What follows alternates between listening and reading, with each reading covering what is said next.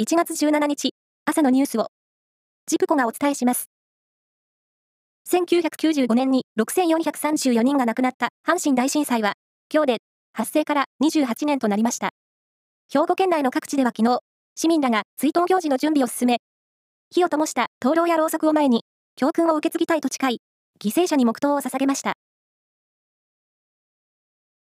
ロシア軍が14日に行ったウクライナ東部ドニプロの集合住宅へのミサイル攻撃について、地元当局は死者が子供3人を含む40人に上ったと発表しました。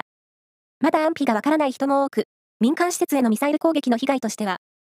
去年2月の侵攻開始以降、最悪の惨事となる可能性があります。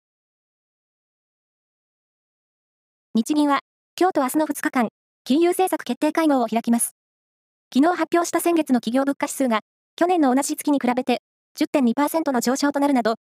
物価高に歯止めがかからない状況が続く中、大規模な金融緩和策の修正が行われるかどうかが焦点となりそうです。中国政府が新型コロナの水際対策を強めた日本と韓国への対抗措置として提示したビザの発給を、外交や公務、一部のビジネスを対象に認めていることが分かりました。トヨタ自動車は、昨日、今年の世界全体での生産台数の目安を、上限で1060万台にすると発表しました。実現すれば、過去最高水準の生産台数となります。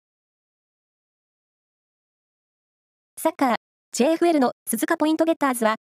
サッカーの元日本代表で、55歳の数、三浦知良選手の期限付き移籍の期間が満了したと発表しました。テニスの四大大会、全豪オープンが16日開幕し、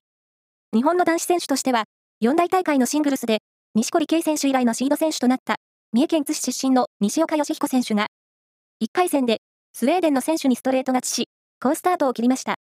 また、四大大会初出場の綿貫陽介選手も、格上のフランスの選手にストレート勝ちし、2回戦に進みました。以上です。